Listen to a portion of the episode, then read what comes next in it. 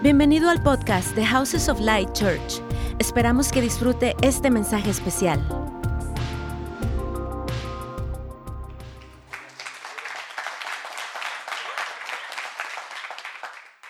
Buenos días, iglesia, ¿cómo están?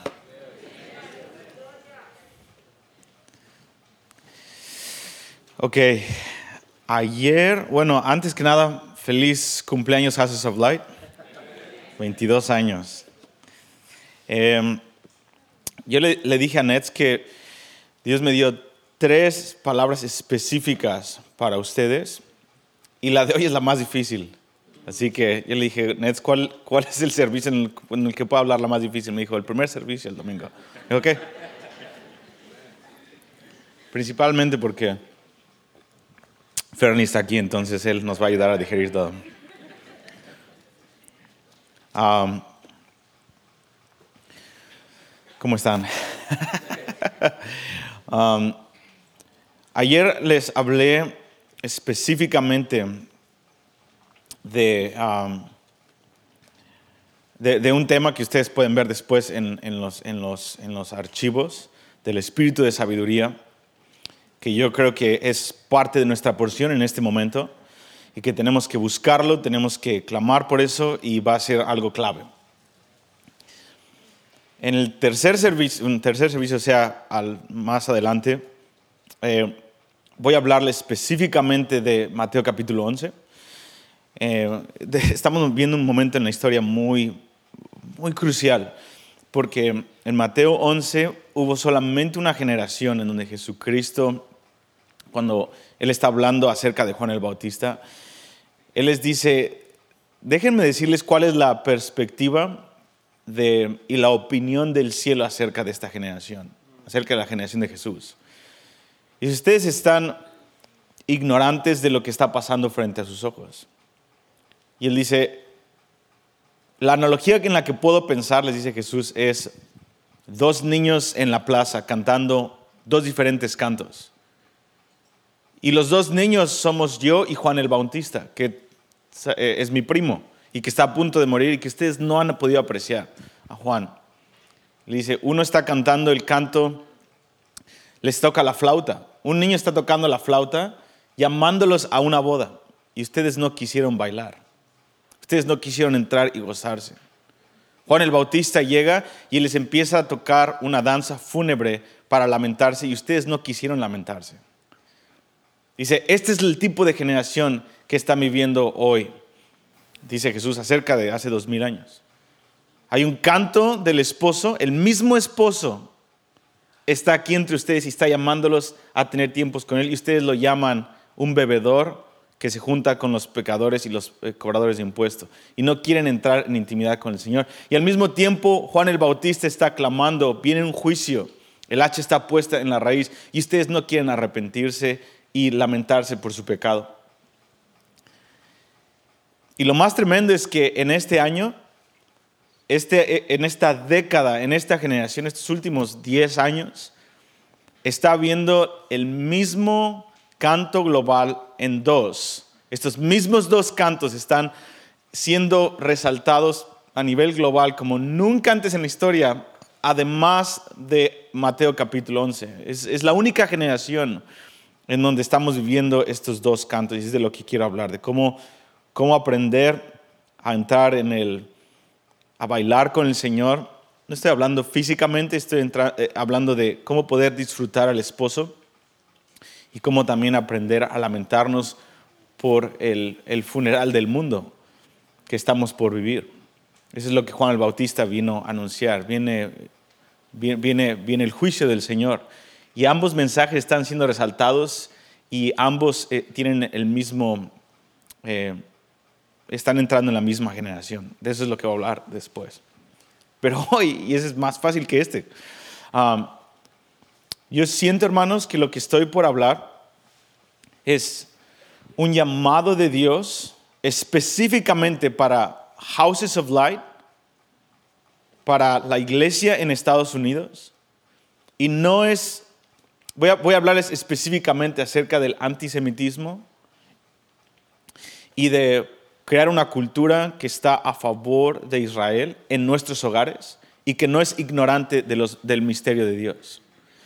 Y quiero poner desde el principio este énfasis. No, lo que voy a hablar, no estoy apelando a ustedes a vuélvanse expertos acerca de Israel, vayan a Israel, sépanse 50 versículos acerca de, de Israel y el Medio Oriente. No, no estoy, estoy apelando a la mamá, al papá que está dispuesto a hablar de estas cosas ocasionalmente y de hablar a nuestros hijos de estas cosas.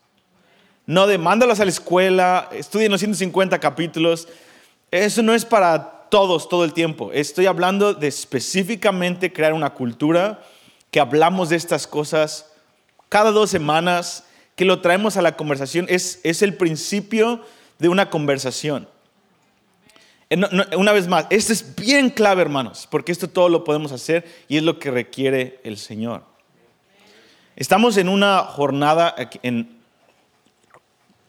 Gabe y yo que, eh, que es muy especial en cuanto a esto. Eh, hemos estado estudiando acerca del holocausto de, que, sucedió en, en 1938 a 1945 en Alemania, en Polonia, en Hungría, y bajo el régimen de la Alemania nazi. Y, es un, es, hay una gracia en nuestra vida inusual en este momento para estudiar eso, para escuchar eso. Hemos leído libros, documentales, el, libro de Dietrich Bonhoeffer, uh, de Eric Metaxas, lo pueden ver, está gratuito en internet, lo pueden comprar, está en audio, libro, etc. Se llama um, es la biografía de este hombre, de este pastor que vivió durante el régimen de la Alemania nazi bajo Hitler y él fue uno de los primeros que dijo, este hombre está endemoniado y está utilizando la iglesia y, y, está mal lo que está haciendo desde 1933. Ahorita voy a hacer algunas referencias más conclusas. Pero eh, el, punto es de que estamos, algo de lo, de lo que a mí me impacta mucho es de que Alemania era la nación más docta, más culta de toda la historia. Alemania en 1920, 1930, 1940, esas tres décadas, los alemanes ganaron más premios Nobel en cuanto a ciencia, política, literatura, arte, matemáticas, química, Alemania era la nación más culta de la historia, más que Estados Unidos, por mucho, más que Israel, más que Alejandría, más que Alemania nace en esas tres décadas, tenía las, las personas más cultas, más creativas, más eh, estudiosas, con más libros leídos, más libros escritos que cualquier nación en la historia. Entonces era el primer mundo con las mentes más geniales, con la, literatura bíblica más rica de la historia, con los maestros más geniales y con una, se, se consideraba una nación cristiana. Y aún así, frente a sus ojos, creció el régimen más demoníaco de toda la historia. Después de Stalin. Stalin y Hitler fueron los, por mucho, Stalin fue peor que Hitler. Stalin mató 60 millones de personas y 50 de ellas eran de su propia gente en un genocidio. Pero Hitler fue responsable de más de 20 millones de muertes y 6 de ellas judíos. Y todo eso pasó en un periodo de 20 años. Pero específicamente un periodo de 10 años fue donde explotó todo. Una vez más, bajo una nación superculta. Y leyendo las biografías como este Dietrich Bonhoeffer y eh, este eh, Newmeller, no sé cómo se pronuncia bien su, nombre, pero era un eh, sacerdote católico, el más fuerte eh, de toda Alemania. En 1933, él, Hitler entra en poder en el 32 y en el 33 él se vuelve el canciller de todo, el Tercer Reich. Sí, saben de lo que estoy hablando, obviamente todos conocemos de la Segunda Guerra Mundial. Eh, Hitler empieza a hacer aliados y una vez que se vuelve el jefe absoluto, él habla con este Newmeller y eh, este sacerdote y le dice, hey, me gustaría que me ayudaras a convencer a todos los cristianos de esto. mi maestro es Martín Lutero, me gustaría hacer esto y esto y esto, y le presenta la solución final, que era la exterminación de los judíos. Y él dijo, jamás, jamás voy a ser parte de esto. Y dice, pero te estoy entregando toda Alemania. Hitler se ve cara a cara y hay libros escritos acerca de esto. Y él dice, mi, mi alma no tiene precio. Jamás voy a ser parte de esto. Entonces, desde ese momento Hitler lo odia y a Bonhoeffer y de hecho los manda a la cárcel, los manda a campos de concentración y cinco horas antes de que Hitler muera en su búnker suicidándose con su esposa, sus sobrinos y este eh, eh, que era el, jefe de propaganda, en 1945, cinco antes de matarse, él escribe una carta diciendo su última voluntad es, quiero que maten a este hombre No Meller y a Van Hofer. Quiero que los maten. Él odiaba a estos hombres que se, que se opusieron a él. ¿Cuál es el punto? Al, leer libros de estos dos hombres junto con otras personas que estuvieron ahí junto a ellos, viendo toda la transición de los 1932 a 1945 y ver cómo Hitler empezó a cambiar la narrativa y empezó a poner sanciones a los judíos y empezó a poner, empezó a, cambiar diferentes cosas. Eh, a mí lo que me sorprende es la similitud que hay en Estados Unidos en este momento. Amados, estamos en 1932 en este momento. Y las redes sociales y la propaganda de los medios de comunicación de este país y de las naciones y de Europa, ni se hable de Europa, Europa está ya del otro lado. Europa está antisemita y no hablemos del Medio Oriente. el Medio Oriente tiene un enemigo en común que es Israel. El último, el último país que estaba contendiendo por Israel ahorita está en la balanza es Estados Unidos.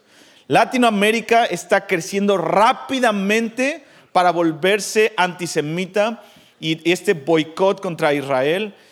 Y está, las sanciones de 1932 que después aumentaron en 1938 para empezar a poner símbolos antijudíos eh, con la estrella de David. Y en Alemania empezaron a decir, no compren en tiendas judías. Eso está pasando en este país, en este año, en un nivel exponencial por medio de nuestro presidente por medio de los gobernadores y de muchos senadores y sobre todo de las Naciones Unidas, están habiendo más y más sanciones. La FIFA, todos los jugadores de soccer, la NFL está empezando a ir hacia allá, em, Apple, Adidas, todas estas marcas que están llevando y creando una, la tendencia de moda y todo esto están cada vez haciendo más sanciones contra Israel y está pasando frente a nuestros ojos y tenemos que estar conscientes de esto. Amados, eh, por eso Nets me decía, el primer servicio puedes hablar de esto. Amados, yo siento de parte de Dios de tenemos que hablar de estas cosas. En este año de aniversario 22, quiero presentarles esta, someter esta idea de parte de Dios a ustedes.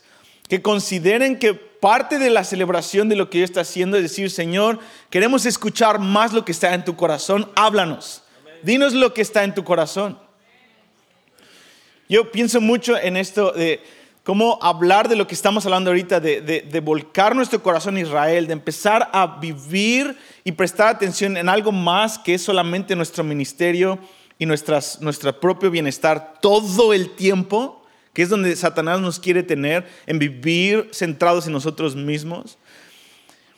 Pensar en estas cosas realmente toma un esfuerzo, pero tenemos si estamos más cercanos al esposo Jesucristo, a nuestro amado, vamos a empezar a prestar más atención a lo que está en su corazón. Hay momentos, y yo pongo este ejemplo constantemente, hay momentos en donde con, mi esposa, ella abre su corazón conmigo y, y, hay veces que tengo un mal día, y sobre todo en los tiempos, en la noche, cuando estamos hablando ahí con, le llamamos pillow talk, cuando están los dos acostados y estamos hablando de cómo te fue en tu día. Y hay momentos, ha habido obviamente viceversa también, hay momentos en tuvo un mal día, pero ella tuvo también un mal día y ella empieza a llorar. Y empieza a decir esto, y, y, si, y si yo estoy cansada, digo, no, ya, no me hables de eso porque háblame de mí, ¿no? Consuélame a mí, hazme piojito porque soy tu esposo. Y ella está llorando, ¿no? No puedo, sería una locura si abro mi celular, déjame jugar. Ya casi acabo, este, sé que estás llorando, pero ya casi acabo Angry Birds nivel 4. Aguanta, aguanta, aguanta, aguanta. No, aviento el celular a la basura y pongo atención a mi esposa que está llorando porque hay algo en su corazón. A pesar de que yo tengo mis propias tormentas, mi esposa está llorando. Y tengo que prestar atención. Gabe, dime lo que está en tu corazón, qué está doliendo en tu corazón, dime quién fue y apúntame a quién fue. No, no fue nadie. Bueno, dime entonces qué es, ayúdame a solucionar. Quiero solucionar el problema, quiero escucharte, háblame en tu corazón. Y yo creo que eso es parte, parte en, en, en, en, la, en la madurez del cuerpo de Cristo, específicamente Houses of Light. Dios siento que es una invitación a, can you have pillow talk with me? Puedes, puedes escuchar mi corazón, Houses. Quiero, quiero abrirte ahora mi corazón. Entremos a otro nivel de relación y mi corazón está Israel. En mi corazón está lo que está por suceder en las naciones en cuanto a mi pueblo Israel.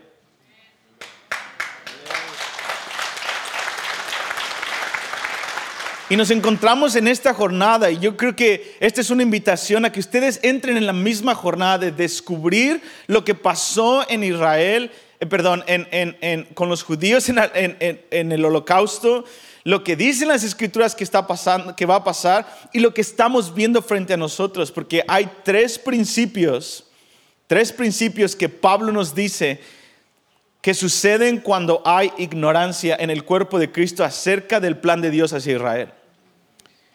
Y estudiando la historia se repiten cada vez que hay una antisemitismo en algún país o en alguna región.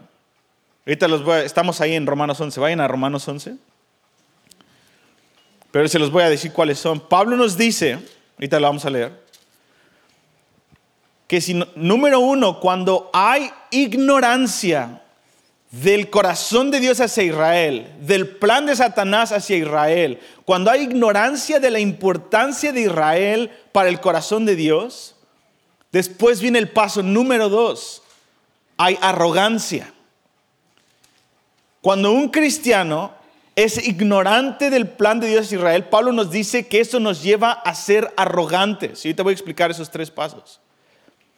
Y una vez que una iglesia local, un cristiano, una familia vive en arrogancia en cuanto al plan de Dios hacia Israel, entonces termina en apostasía. Cuando en una región hay un antisemitismo o hay un precio que pagar para estar a favor de Israel. Amados, ¿están escuchando esto? Estamos entrando en esta década, en estos tres pasos, y estamos entrando en un momento de decisión en donde la Biblia llama a, la Biblia lo llama el valle de la decisión.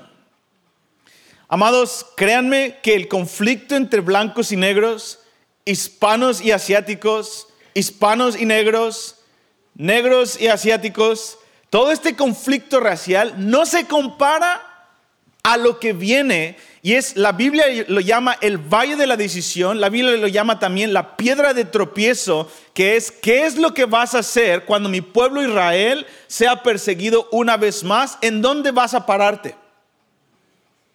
¿En dónde vas a pararte? Este conflicto, amados, va a tocar a la puerta de nuestras casas. No es algo que podemos ignorar, porque si lo ignoramos, entonces nos volvemos arrogantes en cuanto a nuestra vida y entonces nos volvemos apóstatas cuando sea el tiempo de pagar un precio para estar a favor de Israel. Apostasía es dejar la fe, es quemar tu conciencia para vivir para tu autopreservación en el día del conflicto. Y eso suena como para muchos, yo sé que para algunos tal vez es como, bueno, yo pensé que hoy me ibas a hablar de mí. Te estoy hablando de ti, pero estoy hablando de Él en este momento. Y necesitamos hablar esto. Yo sentía de parte de Dios que esto tiene que caer y va a aterrizar como una semilla en houses y va a dar a luz un gran, gran oportunidad para cambiar el curso de muchas familias. Es como comer vegetales. Comer vegetales no te saben buenos, pero después de algunos años ves el resultado. La, lonja se baja, ves mejor con la vitamina A. Amados, te estoy dando vegetal. Dios nos está dando vegetales que es como que, mm, dame la carne, Dios, dame el tocino que me satisface ahora. Y Dios dice, te quiero dar tocino también, pero es tiempo de vegetales. Y amados, esto que te estoy diciendo es clave. Es clave y te, invito de parte de Dios a digerirlo en la presencia de Dios. Ignorancia nos lleva a arrogancia que después nos lleva a ser cortados. Y te voy a dar, te voy a dar algunos ejemplos. Estos tres pasos no suceden de una manera evidente en cada generación, pero hay momentos en la historia, como podemos aprender en la Segunda Guerra Mundial, en donde es clave tener arraigado o no ser ignorantes de este misterio porque toca a la puerta de nuestra casa. Una de las cosas que a mí más me sorprende, estamos a leer Romanos 11, que más me sorprende de escuchar estos documentales y ver estos libros, es de que, por ejemplo, uno que se llama Los días finales, The Final Days, una película que ganó un Oscar por Steven Spielberg en 1990, la recomiendo 100%, de cinco sobrevivientes del holocausto de Hungría. Estas personas, estas mujeres, vivieron tres generaciones, eran húngaros en Hungría, no eran gitanos que llegaron, no, llevaban tres generaciones de vivir en el mismo vecindario. Dice, tomó una semana para que los Alemania nazi, los tres o cuatro soldados vinieran a ocupar Hungría para que nuestros vecinos, nuestros amigos, nos escupieran en la cara y dijeran, váyanse judíos de aquí, gente con las que crecimos y nuestros padres eran amigos y nuestros abuelos eran amigos. Cuando llegó el momento de presión, dice, nos entregaron así, hasta le ayudaron a los soldados para excluirnos, porque y, eran cristianos muchos de ellos.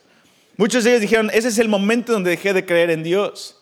Por la respuesta de gente creyente en Cristo que fue a, que fue ignorante, por lo tanto fue arrogante, por lo tanto cuando fue el momento de la historia donde tenían que tomar una decisión, ellos entregaron a, los judíos. Amados, esto viene a sobre el planeta. Esto no es solamente para Europa o en algún, esto no es para Nets hablando de los últimos tiempos o la casa de 150 capítulos o para, no, amados, esto está pasando y va a tocar a la puerta de nuestro hogar en Estados Unidos. Estamos en un momento de, la historia y van a ser nuestros hijos quienes van a tener que responder cuando esto toque a la puerta de sus hogares y van a tener que tener el bagaje de conversaciones de gente de autoridad como fuimos nosotros sus padres para poder inculcarles la realidad del misterio de la importancia de Israel en sus vidas. Este no es un tema aledaño y no es opcional. Viene, amados. Fíjense, a Romanos 11, versículo 25 dice, porque no quiero hermanos que ignoren este misterio, para que no sean arrogantes en cuanto a ustedes mismos, que ha acontecido a Israel endurecimiento en parte hasta que haya entrado la plenitud de los gentiles. Versículo 20, más, más atrás. Bien por su incredulidad fueron desgajados, pero tú por, las, por en pie, no te ensoberbezcas, o sea, no seas arrogante, sino teme. Versículo 22. Mira pues la bondad y la severidad de Dios, la severidad ciertamente para con los que creyeron, pero la bondad para contigo si permaneces en esa bondad, pues de otra manera tú también serás cortado. Si ignoras, te vuelves arrogante y terminas siendo cortado. En el tiempo de presión. ¿Cómo podemos en una frase no ignorar. Ignorar quiere decir que tenemos un tiempo de salirnos de nosotros mismos y decimos, Señor, ¿qué es lo que está en tu corazón de Israel? Señor, enséñame. Y dices, ¿cómo puedo empezar a aprender Israel? Vayan con Nets, vayan con sus líderes. Hay, pueden leer un libro de 50 páginas que te encapsula eso. Empieza con eso, empieza leyendo libros. Empieza leyendo Romanos 9 al 12. No, tienes que pensar, ah, tengo que volverme un experto de esto, ¿de qué está hablando Benji? No, simplemente haz la pregunta a tus líderes, ¿por qué es importante Israel? ¿Por qué es importante el pueblo judío hoy y cómo me afecta a mí en general? Número dos, la arrogancia. ¿Qué quiere decir arrogancia? En una frase, porque hay mucho que hablar de esto, es vivir nuestros ministerios y nuestras vidas pensando que el mayor enfoque de Dios es hacia nuestro ministerio cuando no lo es. Eh, aunque es muy importante para el Señor nuestro ministerio, Houses of Light es muy importante y celebramos 22 años. Pero ser arrogante sería que Houses of Light piensa que la mayor actividad de Dios es hacia Houses of Light. Eso es vivir arrogantes, que Dios está solamente enfocado en nosotros. Y Pablo dice, no, Dios está moviendo en Houses of Light porque quiere que madure más y más y quiere transformar vidas, quiere salvar a gente del infierno, quiere traer mucha plenitud en nuestras vidas y gozar nuestra vida. Absolutamente, Juan 10:10, Dios vino a destrozar lo que Satanás vino a robar. Él vino a darnos vida y vida en abundancia para disfrutar la vida. Sí, pero no ignoren que todo lo que Dios está haciendo debido a la generación en la que estamos viviendo, debido a que estamos en el último 1933, pero ahora en el global, en el momento donde el antisemitismo está creciendo, tenemos que aprender y, no ser ignorantes de que estos 22 años de trabajo en Houses of Light, Dios quiere usarlo para un propósito eterno con el pueblo judío. Es clave. Ahora, en Estados Unidos hay más judíos que en Israel. La nación que más judíos tiene en el mundo y en la historia es Estados Unidos. Y la segunda población de mayores judíos en Estados Unidos es, los, es, California. Número uno, Nueva York. Número dos, California. Quiere decir que la gran cosecha y la gran oportunidad está en nuestro vecindario. en su vecindario. Por eso ustedes son clave, hermanos. Ustedes no solamente son hispanos que están aquí, que sobrevivieron de la, situación difícil de nuestros países hispanos. Dios nos plantó aquí, sí para transformarnos, sí para salvar gente, sí para clamar Maranata, pero para activarnos en lo que viene en contra del pueblo judío. Y empezar a endoctrinar a nuestros hijos para que no sean ignorantes arrogantes y cuando sea el tiempo de la gran apostasía, muchos de nuestros hijos quemen su conciencia al tomar una decisión en contra de Israel, en contra de Dios. Porque una cosa, ahorita es opcional, ahorita parece como que es un tema, ah, quiero, yo estoy interesado en el tema de Israel. Ahorita es un tema opcional, pero en los próximos años va a ser una realidad de vida o muerte que va a determinar nuestro cristianismo. Cuando haya una sanción monetaria cuando tú dices yo amo a Israel y, y pierdas trabajos o perdamos oportunidades o amistades y después crezca a no ser una sanción monetaria, sino una sanción en donde muchos vayan a ir a la cárcel o, etcétera, etcétera, etcétera, es cuando va a ser más difícil. Ahora estoy profetizando eso, no, pero la Biblia sí. Se llama el Valle de la Decisión. ¿Esto es muy intenso? Sí. Pero 22 años, amados. 22 años. No es Houses of Light de 10 años, es 22 años. Es la mayoría de edad más.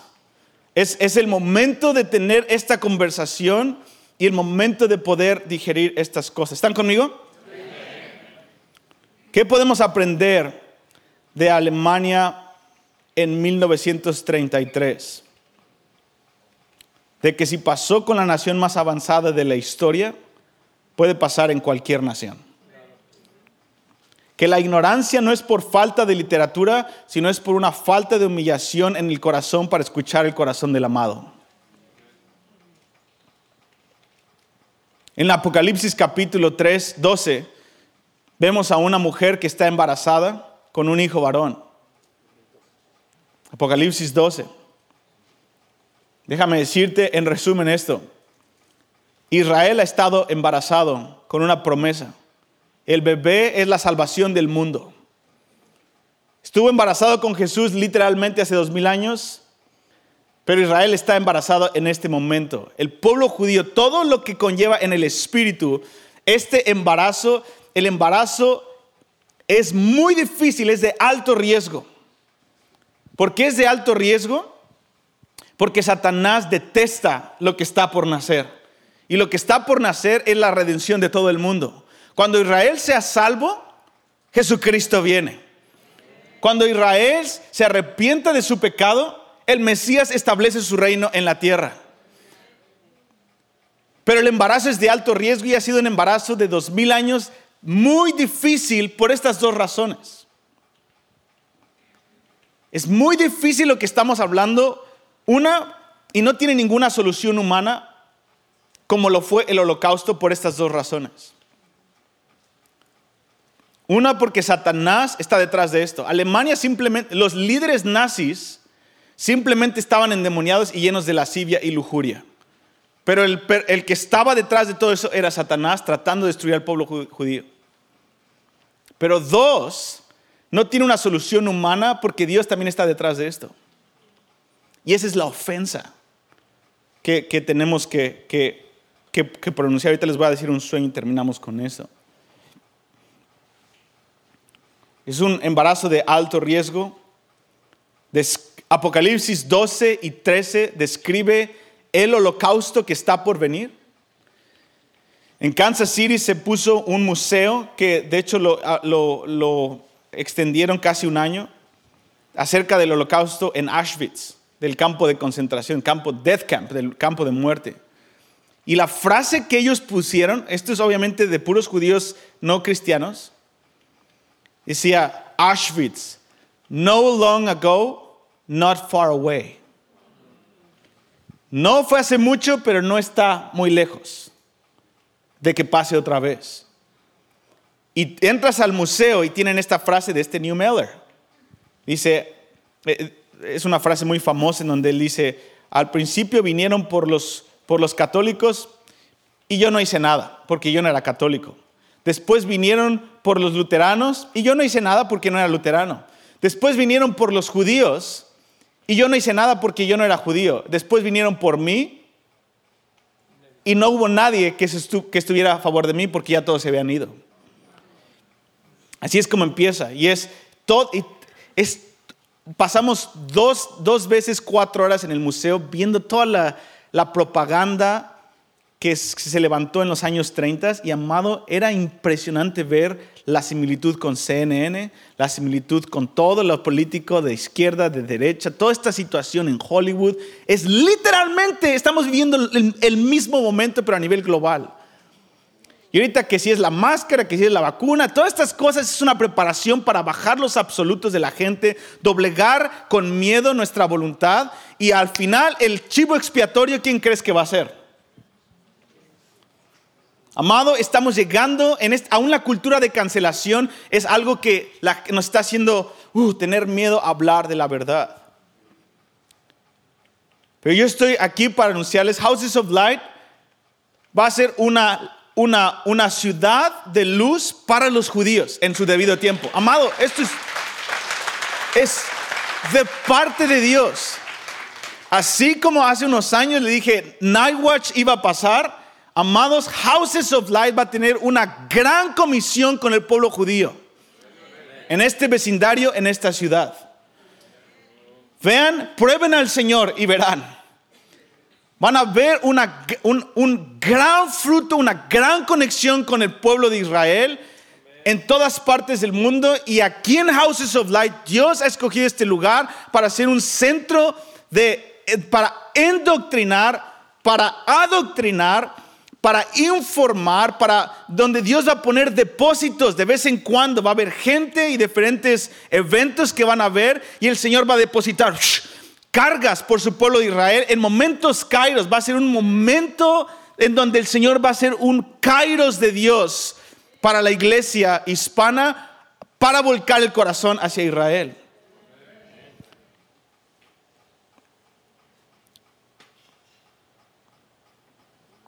Y quiero terminar con este sueño. ¿Tenemos un minuto? ¿Crees que pueda tener otros tres? Es que viene el otro servicio.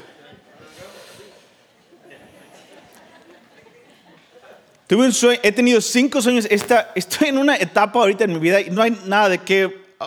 no es. No estoy tratando de decir, wow, miren qué profecía. No, es, es, simplemente estoy consciente de que estoy en una etapa en este momento profética en mi vida de sueños. Y tuve cinco este mes y todos tienen que ver con Israel, Isaías 19 y, y lo que viene.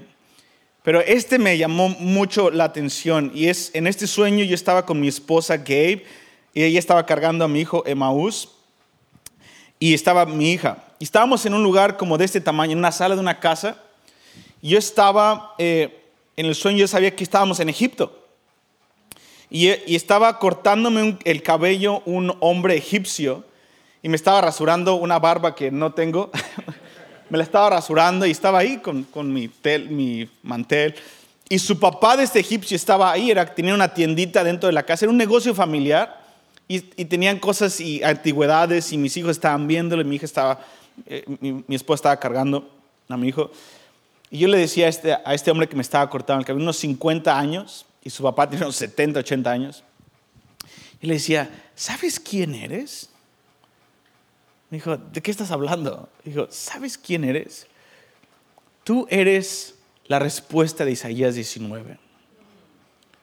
Ahorita les voy a decir qué dice Isaías 19 en un snapshot, solamente en una frase. Pero acuérdense, Isaías 19. Yo le decía, eres, eres la respuesta de Isaías 19. Hemos orado tanto en Aijo por ustedes. Me decía, ¿de qué están orando por nosotros? Obviamente era un musulmán. Decía, le dije, ¿sabes cuál es el papel que tienes en la historia? Cuando los judíos huyan a las diferentes naciones, ustedes fueron escogidos por Dios para lavarles los pies y voltearlos a Yeshua. Y él estaba diciendo, se me quedaba viendo y decía, no, no, no, no, no, no, no estoy de acuerdo. Le decía, no, sí, es, es lo, lo que tú eres. Dijo, no, no estoy de acuerdo porque, por esta pregunta que te voy a hacer. ¿Cómo puede un Dios, un Dios que ama a su pueblo, permitir que gente como yo haga lo que estoy por hacer.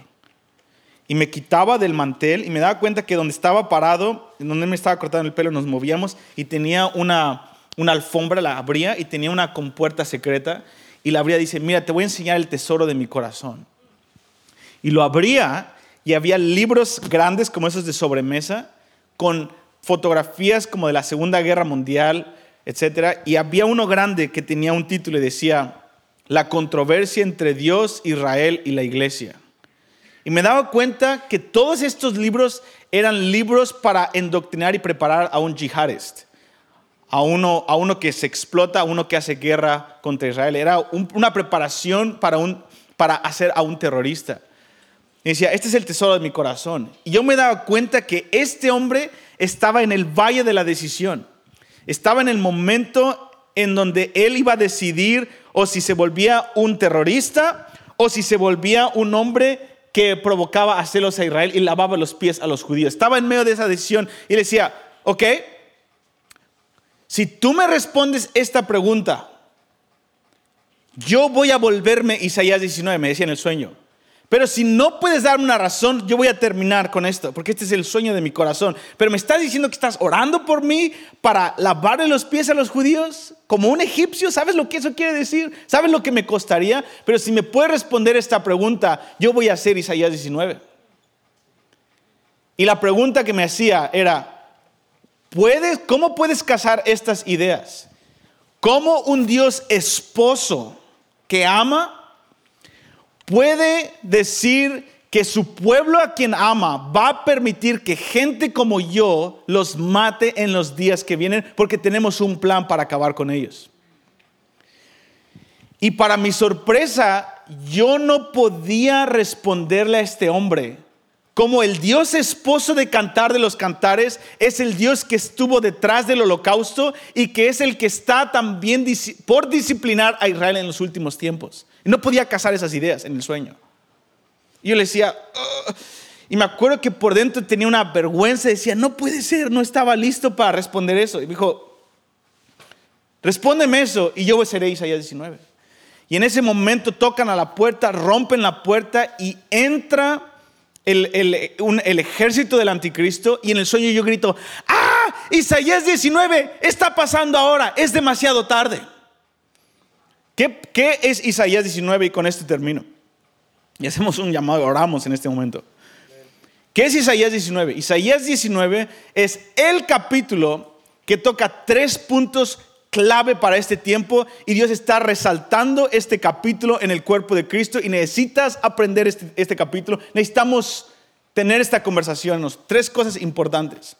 Número uno, en Isaías 19, Jesucristo nos narra de cómo el, el pueblo de Israel va a huir a las naciones en los últimos tiempos.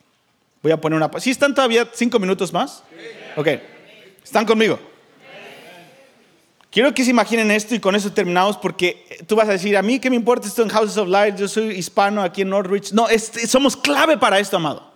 Es clave, tú eres clave y no necesitas dejar tu trabajo ni estar el tiempo completo en la casa de oración para ser clave para esto. Aunque si lo eres, sé obediente. Pero todos en lo que estamos haciendo somos clave para esto. Ok, Listo, cinco minutos, te voy a dar en cinco minutos la importancia de esto y por qué este sueño es importante y por qué es importante para ti. Ahí te va. Jesucristo, antes de morir, tuvo una semana, él murió el viernes, en un viernes, ¿ok? Murió en un viernes, estuvo sepultado el sábado y el domingo resucitó, hace dos mil años.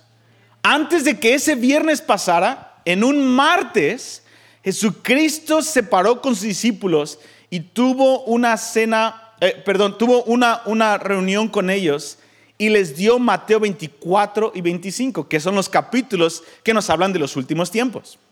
Ese es un martes. ¿Qué podemos resaltar de eso? Jesucristo, de entre todo lo que él dijo, él dijo que los judíos en Israel, cuando vinieran los últimos tiempos, iban a escapar de Jerusalén y de las regiones de Israel, dice, van a escapar a los montes.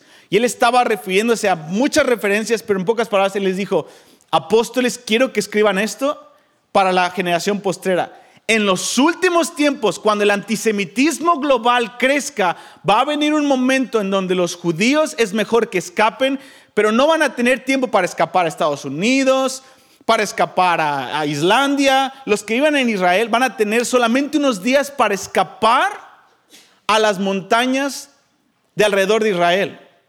¿Qué hay en las montañas de alrededor de Israel? Todos los enemigos de Israel. Está Egipto, está Turquía, está Siria, está Gaza, está Arabia Saudita, están eh, Irak, Asiria, está todos los enemigos. Y ese es un setup, ese es un jaque mate como el Señor puso a las naciones. Él fue el que puso a todos los enemigos de Israel alrededor de Israel. Este es un jaque mate de parte de Dios. ¿No has visto el mapa de Israel? Es Israel un churrito así y puros enemigos. Y, y Jesús dice, sí, van a escapar y van a escapar a las naciones que los odian. Pero la opresión del anticristo va a ser tan grande que va a ser mejor escapar y jugártela con un musulmán que quedarte en Jerusalén. Del nivel de, holocausto que va a haber en Jerusalén. Huyan y aún huyan y oren porque no estén embarazadas y oren para que no sea invierno, para que tengan algunos kilómetros más para alejarse lo más que puedan del anticristo. ¿Están conmigo? Es un martes. Antes de morir, Jesucristo habla de estas cosas. Digo, Dios, esto es pillow talk. Miércoles, un jueves. Se sienta a la mesa con sus apóstoles un día antes de morir y tenemos Juan 13 al 17, donde él les abre su corazón y hay mucho que hablar de eso. Pero él termina con Juan 17 orando al Padre diciendo, Señor, que ellos sean uno. Y cuando ellos sean uno, entonces el mundo va a conocer y va a ser salvo. ¿De qué está hablando esta unidad? Él está continuando con lo que él habló el martes. Y él en pocas palabras está diciendo, cuando los musulmanes y judíos se vuelvan uno en Cristo, ex musulmanes, judíos y judíos, se vuelvan uno, cuando haya esta unidad entre judíos y gentiles, entonces el mundo va a creer que tú me enviaste a ver una gran cosecha de almas. Y la, la siguiente noche él muere. Esa misma noche él muere es entregado, traicionado, etc. Isaías 19 es juntas el martes y el jueves, juntas Mateo 24, 25, juntas Juan 17, Y vas a Isaías 19 sabiendo eso y cuando lo lees, Dios nos da una ampliación de cómo va a lucir esto. Y en pocas palabras es esto. Cuando los judíos huyan a las naciones, muchos de ellos van a huir a Egipto y a las naciones musulmanes. Y cuando toquen a la puerta, ábranos, nos están persiguiendo. Muchos de los que van a abrir la puerta van a ser discípulos nuestros que discipulamos en este tiempo en el Medio Oriente. Por eso hay un gran énfasis en la iglesia hispana y gran movimiento de misiones, más que cualquier otro movimiento en la historia. Los hispanos están siendo enviados a la ventana 1040 a, a este mundo musulmán para predicar para evangelizar y están habiendo millones de creyentes en Asiria, en Irak y en Irán. Hay una explosión de 50 millones de nuevos creyentes en estas tres naciones en estos últimos 10 meses. Y la mayoría de los que están predicando el Evangelio, aparte de que son locales, son hispanos, amado. Y si tú no puedes ir, que yo no voy a ir, porque Dios no me llamó ahí, Tú y yo podemos orar en este momento, disipular a nuestros hijos, comenzar esta conversación, ya sea musulmán o, sea gentil o sea judío, empezar a decir, Israel es importante para Dios. Porque cuando toquen a la puerta los judíos escapando del anticristo y abran la puerta uno de nuestros discípulos, uno, un ex musulmán que por cuatro mil años odió a Israel y digan, bienvenido. Y los judíos digan, pero, ah, gracias, pero ¿por qué eres tan buena gente conmigo?